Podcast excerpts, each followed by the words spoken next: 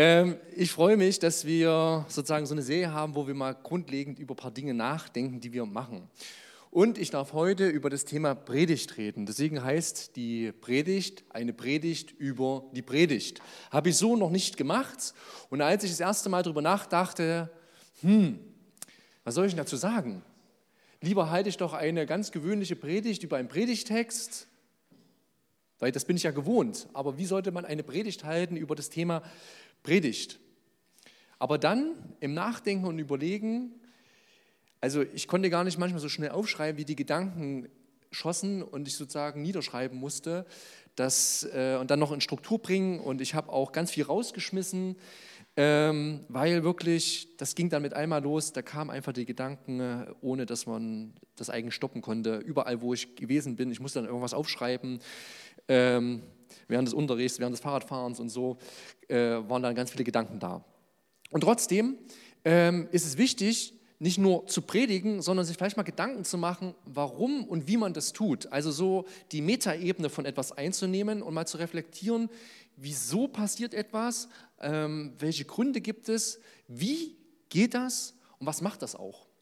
Und darüber will ich mit euch äh, nachdenken. Ich habe mal geschaut, ich äh, schreibe mir das seit zehn Jahren auf, weil ich das sonst vergesse. Seit zehn Jahren schreibe ich mir die auf, wann ich eine Predigt gehalten habe, wie der Titel war, wo ich die äh, gehalten habe. Ich bin bisher auf 200 Predigten gekommen. Martin Luther hat in seinen Lebzeiten etwa 2000 Predigten geschafft. Also da habe ich noch ein bisschen was vor mir, aber der hat manchmal am Sonntag drei bis vier oder sogar fünf Predigten äh, gehalten. Und die Frage ist ja, bei 200 Predigten, lohnt sich denn das Ganze? Das ist ja unwahrscheinlich viel Zeit in der Vorbereitung, das dann zu halten. Was kommt denn dabei rum? Und dann, ähm, ich stehle ja euch irgendwie diese Zeit. Ja, mal 20 Personen, da könnt ihr mal hochrechnen, wie viel Zeit da eigentlich verloren gehen könnte. Äh, und deshalb auch die Grundsatzfrage, ähm, ist das denn lohnenswert? Ähm, man kann feststellen, dass Predigt erstmal grundsätzlich einen unterschiedlichen Stellenwert hat in verschiedenen Gemeinden, aber auch in verschiedenen Konfessionen. Wer es nicht weiß, wir bewegen uns gerade in einer freikirchlichen Konfession. Heute, also äh, äh, heute ist es so, in einer freikirchlichen Konfession wirst du wahrscheinlich die längste Predigt hören. Durchschnittlich ist dort die Predigt auf 30 Minuten. Wenn du aber einen katholischen Gottesdienst besuchst, da ist die Predigt nur zehn Minuten. Da muss es ja einen Grund geben, warum man so eine Spannweite hat von zehn Minuten bis 30 Minuten. Und das zeigt einfach auch den Stellenwert oder den unterschiedlichen Stellenwert von der Predigt. Im evangelischen, klassischen evangelischen Gottesdienst sind es etwa 20 Minuten. Im katholischen, neben der Predigt, gibt es einfach noch viel mehr Schwerpunkte, die herauskommen, dass man einfach sagt, eine zehnminütige Predigt muss ausreichen, weil man kommt dorthin und mit Glanz und Gloria, also es geht ganz stark um die Herrlichkeit Gottes, wir wollen das zelebrieren und feiern. Und deswegen gibt es noch andere Elemente, die einfach dann einen großen Stellenwert haben. Und durch Luther erst kam es dazu, dass man so von einem sogenannten Wortgottesdienst redet, also wo die Predigt im Zentrum des Gottesdienstes steht. Das hat man sich also kirchlich überlegt. Wenn ihr in einem Kirchengebäude seid, in einem evangelischen, klassisch evangelischen Kirchengebäude, dann wird es meist so sein, dass die Kanzel oben im Zentrum zu finden ist, weil das Wort Gottes im Mittelpunkt steht. Und deswegen, durch Luther hat natürlich dann auch die Predigt mehr Raum eingenommen, also auch mehr Zeit. Aber wir merken auch heute, das wird mir auch immer mal wieder gespiegelt, die Predigt hat auch schon einen ganz schön hohen Stellenwert. Könnte man nicht kürzer predigen? Ja, ich versuche. Ähm, und man merkt auch die Bedürfnisse, also man merkt die Bedürfnisse und deswegen gibt es neben so den klassischen Wortgottesdienst auch mal einen Zeugnisgottesdienst, einen Lobpreisgottesdienst, einen Abendmahlgottesdienst, weil wir einfach feststellen, wir haben auch verschiedene Schwerpunkte und wollen die irgendwo auch in einem, in, im Zentrum eines Gottesdienstes haben. Aber ich habe mir das nicht ausgedacht. Warum? Erstmal ganz klassisch, weil es ein Auftrag ist. Ich habe euch einfach mal einen Vers mitgebracht aus dem zweiten Timotheusbrief. Und dort schreibt der Paulus an seinen jüngeren äh, Bruder, den er ein bisschen unterweist, an Timotheus, predige das Wort, stehe dazu, es sei zur Zeit oder zur Unzeit, weise zurecht, drohe, ermahne mit aller Geduld und Lehre. Predige das Wort, Appell. Okay, deswegen mache ich das. Ja, deswegen machen das viele in verschiedenen äh, äh, Konfessionen, weil es doch einfach als Appell dasteht. Predige das Wort. Das wäre mir erstmal ein bisschen ungenügend, wenn es einfach nur ein Befehl ist, ein Auftrag ist. Es muss einen Grund haben, warum es diesen Auftrag gibt. Wir merken aber hier, er will Timotheus sozusagen ähm, pushen, ermutigen, hey, auch wenn du dich unwohl fühlst im Setting gerade, vielleicht als junger Kerl, mach das. Vernachlässige das nicht. Ja? Auch wenn die Leute vielleicht einschlafen, dann liegt es vielleicht ein bisschen an deiner Methode, aber predige das Wort. Ermahne sie, sogar drohe. Ähm, aber warum? Warum? Und der Grund äh, schreibt Paulus an einer anderen Stelle an, den, an die Römer. Ähm, und es gibt noch mehrere Stellen, aber die habe ich mal rausgenommen.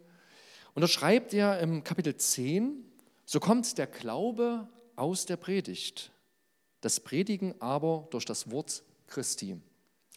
So kommt der Glaube aus der Predigt. Warum gerade die Predigt? Oder warum kommt Glaube irgendwie aus der Predigt?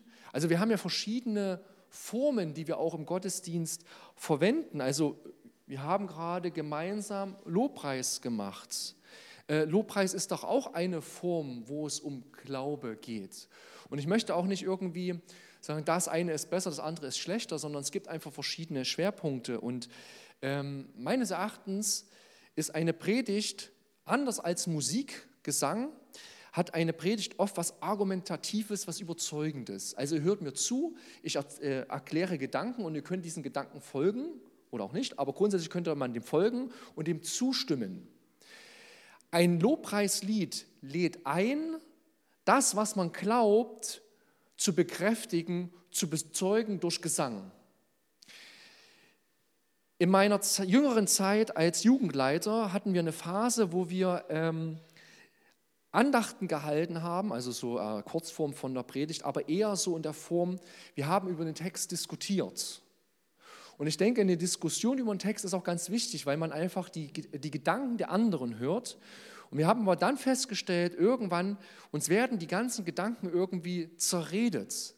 Und wir haben dann angefangen, unsere Jugendarbeit ein bisschen umzustellen und sind mehr darüber gegangen, zu predigen, weil jetzt musst du dich darauf einlassen, dass du jemand zuhörst und du hast jetzt die Möglichkeit, das entweder dein Herz aufzunehmen oder nicht. Also du musst innerlich äh, Stellung dazu zu beziehen und kannst es gerade nicht sozusagen zerreden, sozusagen in einer Diskussionsgruppe. Und deswegen glaube ich, hat es einfach einen großen Grund, Dinge zu predigen, weil es etwas sozusagen, diese Botschaft kommt an dein Herz heran und du kannst entscheiden, wie du mit dieser Botschaft umgehst. Sie wird erstmal gehört und nicht zerredet. Und deswegen kommt der Glaube aus der Predigt. Ähm, beim Wort Predigt geht es nicht unbedingt immer um die Sonntagspredigt. Andere übersetzen nämlich das Wort Predigt hier in dem Fall mit Verkündigung. Allgemein müssen wir erstmal grundsätzlich sprechen von Verkündigung. Und deswegen ähm, steht jeder von euch, also nicht jeder muss hier vorn predigen, äh, den, den Schuh muss man sich nicht unbedingt anziehen, aber grundsätzlich darf jeder Christ das, was er empfangen hat, fröhlich und mutig weitererzählen, weitergeben. Deswegen kann jeder von uns im Endeffekt durch Zeugnis, was er persönlich erlebt hat mit Gott, anderen mitteilen. Und das erzeugt bei dem anderen, der damit gar keine Ahnung hat oder kann, einladen zu glauben, weil er von dir etwas hört, was, wovon du überzeugt bist. Und deswegen denke ich, ist der erste Grund, warum man predigt, eben, dass es den Glauben an Gott und vor allem an Christus bei Menschen weckt. Und wenn man schon glaubt, dass, es dieser, dass dieser Glaube gestärkt wird. Und der zweite Grund, den schreibt Paulus hier auch im, äh, oder in dem ersten Vers, den ich angegeben habe, oder auch Augustinus sagt, es geht beim Predigten auch um das Belehren und Bewegen, Ermahnen. Ja, ihr müsst euch mal vorstellen, gerade als es das Neue Testament noch nicht gab, ähm, wie viele verschiedene Strömungen es gab und deswegen hat man versucht, ganz klar zu sagen, auch durch eine Predigt, so denken wir das, davon sind wir überzeugt. Auf den zweiten Aspekt werde ich heute weniger eingehen, Ähm, aber ich will ihn einfach mal nennen, dass es auch ein ganz wichtiger Aspekt ist, äh, wenn es um das Thema Predigt geht, auch ähm, zu lehren, zu belehren, auch zu ermahnen. Aber ich will heute den Schwerpunkt darauf legen, wie Paulus das schreibt im Römerbrief, dass Glaube geweckt wird. Und ich möchte euch das ein bisschen bildlich darstellen, dass ihr mir folgen könnt. Meines Erachtens gibt es bei Predigt, und jetzt kommen wir eher zum Wie auch, ich habe jetzt versucht, ein bisschen so das Warum zu erklären, wie kann man das machen und ich nehme euch auch ein bisschen mit hinein, wie ich das versuche zu machen. Und eine Predigt braucht einen Text und nicht irgendeinen Text, sondern einen Bibeltext. Das heißt, das Erste, was es gibt, schreibt nur Text hin, aber es geht um, im Grunde genommen geht es um einen Bibeltext. Es gibt einen Prediger und es gibt Zuhörer. Und das Erste, was ist, der Prediger wird sich irgendwie diesen Text annähern und ich würde sagen, er wird sich in einen Text investieren. Über einen Text nachzudenken, zu beten, zu studieren, ähm, ihn zu kauen, andere Übersetzungen zu lesen, ähm, Kommentare, Hintergrundinformationen auch dieses, den, den, kulturellen Kontext der damaligen Zeit zu verstehen, weil wir haben hier jetzt eine Brücke von etwa 2000 Jahren. Es ist ein alter, antiker Text.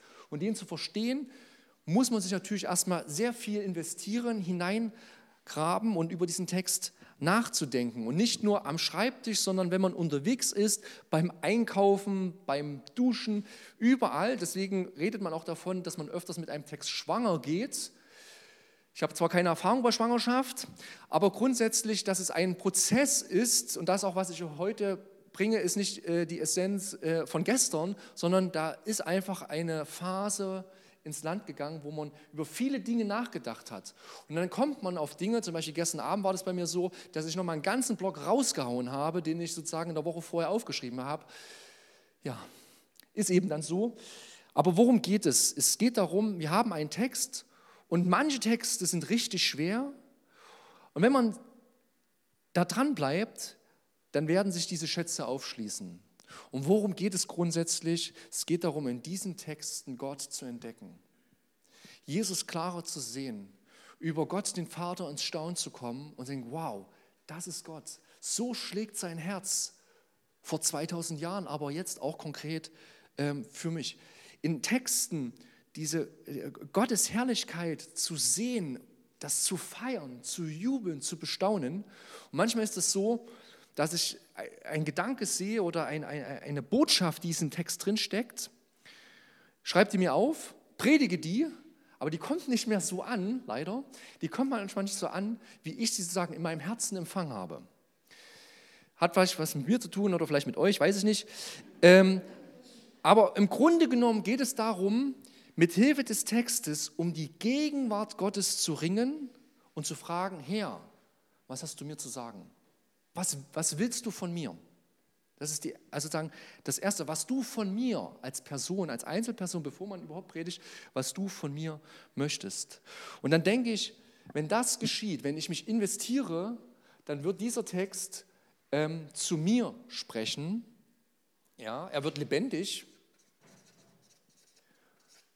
und dann kann es auch sein, dass Fragen, die ich an den Text gestellt habe, gar nicht mehr so relevant sind, sondern dass Fragen aus dem Text kommen, die der Text mir stellt.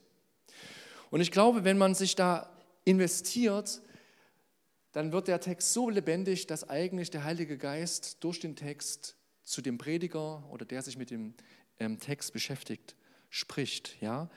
Gottes Wort ist wichtig, wichtig und diese Texte, die wollen zu uns reden. Dann kommen solche Fragen, ja, wie würde ich mich denn in dieser Situation verhalten? Ja, gerade wir hatten eine, eine Zeit über Markus Evangelium gepredigt. Ich hatte da ein paar Predigten. Wie hätte ich mich in, je, in der Situation Jesu verhalten? Hätte ich genauso gehandelt? Hätte ich anders gehandelt? Wie wäre das gewesen? Und ich bin davon überzeugt, dass ein Text immer wieder neu ähm, zu mir spricht. Also wenn ich einen Text habe und eine Predigt halte über diesen Text, glaube ich, kann ich ein paar Monate später wieder eine Predigt über den gleichen Text halten, es kommt aber eine andere Predigt raus. Weil dieser Text lebendig ist. weil der Text etwas zu sagen hat. Das ist was ganz anderes als äh, Mathematikaufgaben zu lösen. Ja, die Hanna bei uns jetzt, erste Klasse, will immer Aufgaben haben. Und die freut sich dann, ihre Aufgaben zu lösen, Addition und äh, Subtraktion.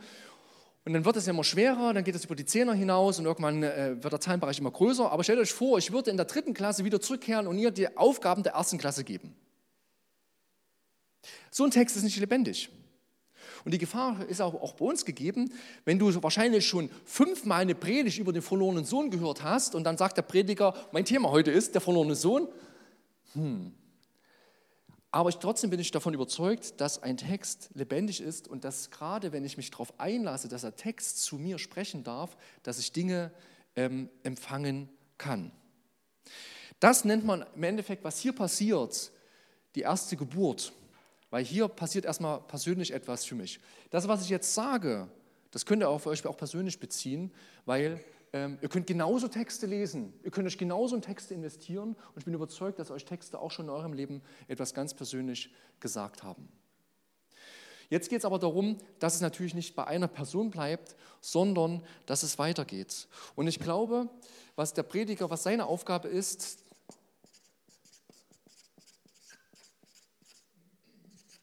das Empfangene weitergeben.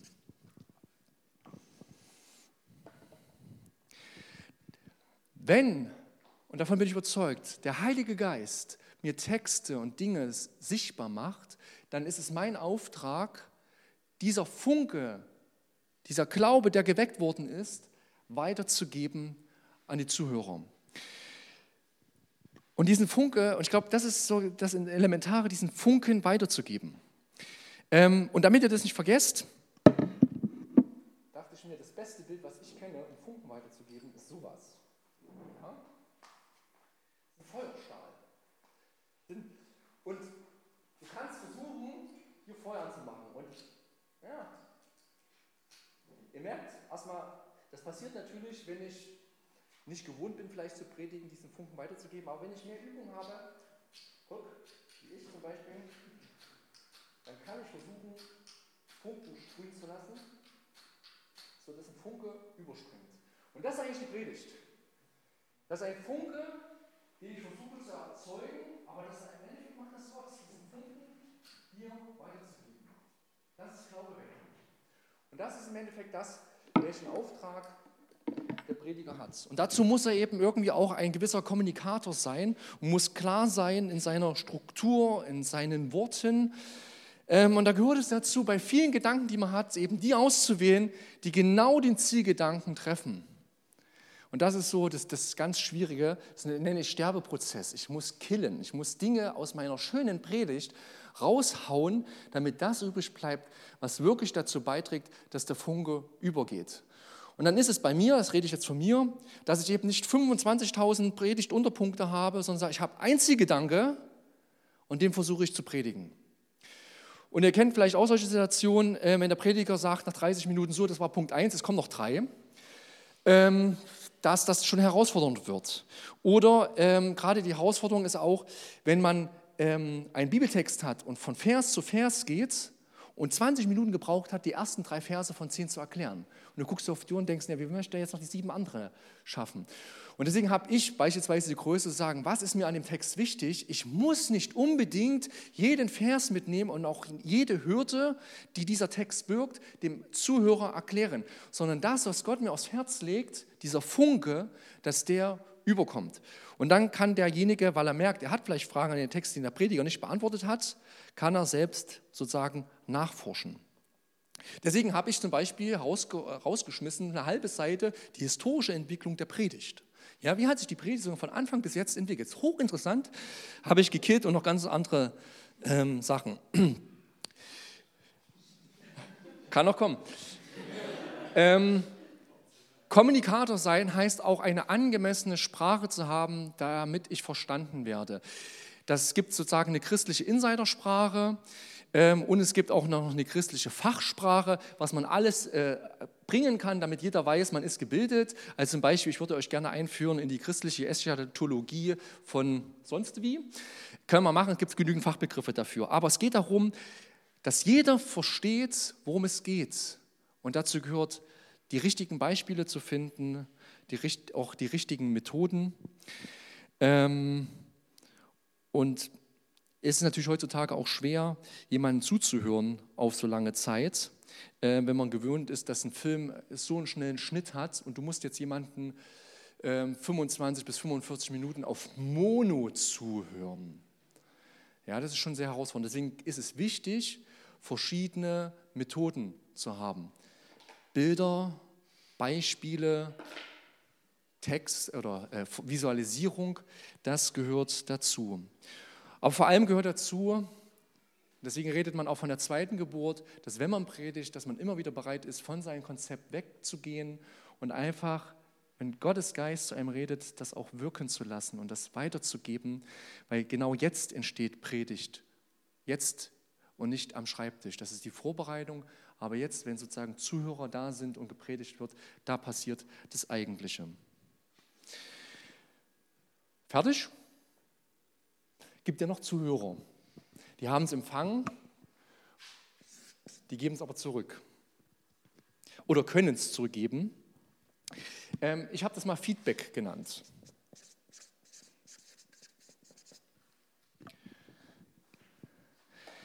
Ich ermutige dich dazu, wenn Menschen predigen, ihnen zu spiegeln, was du gut fandest und auch was du nicht gut fandest. Weil wie soll sich ein Prediger entwickeln, wenn alle ihm nichts sagen?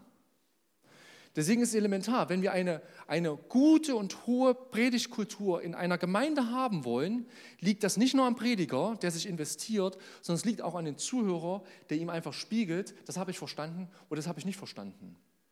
Ja, auch ihm zu sagen, die Predigt war zu lang oder die war zu kurz. Das hilft einfach, sich selbst zu reflektieren, wie ist denn das? Ja, du bist beauftragt, mitzudenken. Und wenn du mir ein Feedback gibst, merke ich, ob du mitgedacht hast oder nicht. Ich finde es immer hochinteressant, wenn manchmal Feedback kommt, welche Gedanken bei demjenigen angekommen sind. Und ich denke mir, das habe ich gar nicht so gesagt. Es ist interessant, dass es so ankommt. Aber das ist das, da hast du weitergedacht, da hast du mitgedacht. Oder ein Aspekt, den man nur ganz kurz erwähnt hat, der dann derjenige dann äh, erzählt und der für ihn ähm, groß, macht, äh, groß wird. Ich glaube, grundsätzlich ist die Aufgabe als Zuhörer, ein weites Herz zu haben, offen zu sein, dass der Geist Gottes wirken darf. Ich kann mich an eine Situation erinnern, wo ich äh, einen Prediger öfters gehört habe und ich fand ihn seine Predigten schlecht. Ich fand die richtig schlecht. Und ich habe mich dann dabei ertappt, ich saß schon in der, also ich saß drin und ich habe eigentlich die ganze Zeit mit dem Ohr gehört, ähm, man macht was Falsches. Oder, ach, das Beispiel war doch nicht zutreffend. Und da habe ich gemerkt, ich habe im Grunde genommen durch, mein, durch meine Art ähm, Vorurteile ähm, das Haar in der Suppe gesucht. Und dann einfach zu sagen, nein, Gott, egal wie schlecht ich diese Predigt jetzt finde, ich will einen Punkt mitnehmen. Welchen legst du mir aufs Herz? Also wo ist der Funke, der übergeht? Und das ist, glaube ich, auch, dass man sich als Zuhörer dafür offen machen muss, bereit machen muss, ähm, damit dieser Funke übergeht. Und genauso, ist nicht bei jeder Predigt so, aber es gibt viele Predigten, die ähm, dich anstoßen, antippen können, dass du gewisse Dinge in deinem Leben änderst. Und deswegen zuhören ist einfacher, äh, ist einfach. Umsetzen ist viel schwerer. Und das, in den Auftrag wird man entlassen. Man kann sich der Herausforderung stellen, Dinge, die man gehört hat, in seinem Leben umzusetzen. Man kann auch ähm, während der Predigt schon Feedback geben. Stellt euch das vor. Wir sind das gewohnt zuzuhören und vielleicht manchmal zu nicken, aber, äh, und da muss ich eben sagen, ich habe das Glück, dass ich in manchen äh, Gemeindekonfessionen rumkomme und einfach sehe, wie Menschen reagieren, in verschiedensten Gemeinden. Und ähm, Feedback kriegt man auch schon damit, wenn jemand, jemand nickt, wenn jemand Amen sagen kann oder wenn jemand gar nichts sagt. Ich war in einer Gemeinde, ich habe die ähnliche Predigt gehalten wie hier, hat er einen ähm, Schmunzler eingebaut, bin in der Gemeinde, erzählt das, keine Reaktion. Keine Reaktion. Du denkst, du hast mit toten Leuten zu tun und das macht dich unwahrscheinlich unsicher. Und das, deswegen will ich das sagen, ähm, hier passiert, bei Predigt passiert eine Resonanz. Ähm, und die Dinge, die jetzt hier gesagt werden in einer Predigt, die sind wahr. Und trotzdem gibt es eine andere Seite, die ganz klar sagen möchte in dein Herz, das ist nicht wahr. Und genau wie das vielleicht dieser Kampf in deinem Herzen stattfindet, so passiert das genauso in meinem Herzen. Ich kann, es ist mir schon öfters vorgekommen, äh, Gedanken aufschreiben für meine Predigt, die ich wahr empfinde und die wichtig sind. Ich predige sie und empfinde sie, während ich sie predigt, als unwahr. Das ist eine Anfechtung. Und da einfach zu beten, dass du etwas empfangen kannst, dass der Prediger oder der Heilige Geist das Ganze nutzt, dass Wahrheit verkündet wird und dass hier nicht sozusagen Unwahrheit reinkommt, das ist eine Aufgabe, wo du einfach mit drin sein kannst, indem du das bestätigst. Ja, Amen, das ist richtig. Ich will nicht von jedem äh, ein Amen in dem Sinne einfach nur abzunicken, aber so grundsätzlich stimmt, es ist wahr. Ich stehe dazu, zu dem, was gesagt worden ist. Was ist das Optimum einer Predigt, habe ich sozusagen als ähm, Zusammenfassung mir gestellt. Es ist eine klare Botschaft von Jesus Christus oder über Jesus Christus, die der Heilige Geist nutzt, dass diese Botschaft in das Herz des Zuhörers geht, seinen Glauben an Jesus Christus stärkt oder größer macht und ihm hilft, daraus Taten erwachsen zu lassen. Und uns einfacher klar zu machen, wen habe ich vor mir, wenn ich predige? Nicht euch. Ich habe mir fiktiv jemand vor mir, der ungefähr zwischen 16 bis 20 ist, der von Bibel wenig Ahnung hat und der nach der Predigt rausgeht und sagt, das war nicht langweilig. Das ist Minimum. Warum? Weil wenn mir jemand sagt, in dem Altersspektrum ist nicht langweilig, dann hat er höchstwahrscheinlich sehr, sehr viel verstanden. Und deswegen überlege ich, wie kann das eben zum Zuhörer übergehen, also dass dieser göttliche Funke überspringt. Ich habe gesagt eingangs, die Predigt hat einen unterschiedlichen Stellenwert und ihr merkt, ihr guckt schon immer wieder auf die Uhr. Eine gute Predigt kann schon mal lang sein, aber selten ist eine lange Predigt gut. Ich versuche meine Predigten zu kürzen und zu reduzieren. Ich merke aber immer, wo ich rauskomme. Ähm, aber ich sehe die Gefahr, nur weil man viel sagt, heißt es nicht, dass man viel sagt. Und deswegen ist es gut zu kürzen. Und deswegen ist für mich ein gutes Feedback, wenn jemand zu mir sagt, Dave, die Predigt war viel zu kurz. Dann weiß ich auf alle Fälle, dass, dein auf, dass deine Aufmerksamkeitsspanne ausgereicht hat, zu folgen. So, was war der Zielgedanke dieser Predigt? Ich habe gesagt, ich, mir ist es wichtig, dass eine Sache herausgeschehen wird, die ganz elementar zentral im Fokus steht. Und ich glaube, dass bei, Pred, bei, bei einer Predigt es darum geht, dass der Funke überspringt, dass Glaube geweckt wird. Kurz gesagt, es wäre gut, wenn, wenn gepredigt wird, dass es lebensverändernde Predigten sind. Und jetzt kommt die spannende Frage, die du gerne mitnimmst, mitnehmen kannst. Und ich ende einen Schluss nicht mit Aussagen, sondern mit Fragen. Welche Predigt hast du in den letzten zwei Jahren gehört, die dein Leben verändert hat? Wenn wir den Anspruch haben, dass Predigten lebensverändert sind, äh, sind dann ist ja die Frage, wo habe ich denn das letzte Mal eine lebensverändernde Predigt gehört? Woran könnte es liegen, dass es vielleicht nicht passiert ist oder dass es passiert ist? Also wo sind die Faktoren? War es am Thema, am Prediger, an meiner, an meiner Offenheit? Aber das ist die Frage. Wenn, wenn, wenn im Zentrum es stehen soll, dass etwas überspringt, was lebensverändernd ist, dann muss man sich ja fragen, wo und wann passiert das? Und die Frage möchte ich euch einfach mitgeben. Welche Predigt aus den letzten zwei Jahren hat dein Leben verändert? Denk über die Frage mal nach. Und wenn du die Möglichkeit hast, sogar vielleicht im Hauskreis. Wo war das? Miteinander darüber ins Gespräch kommen.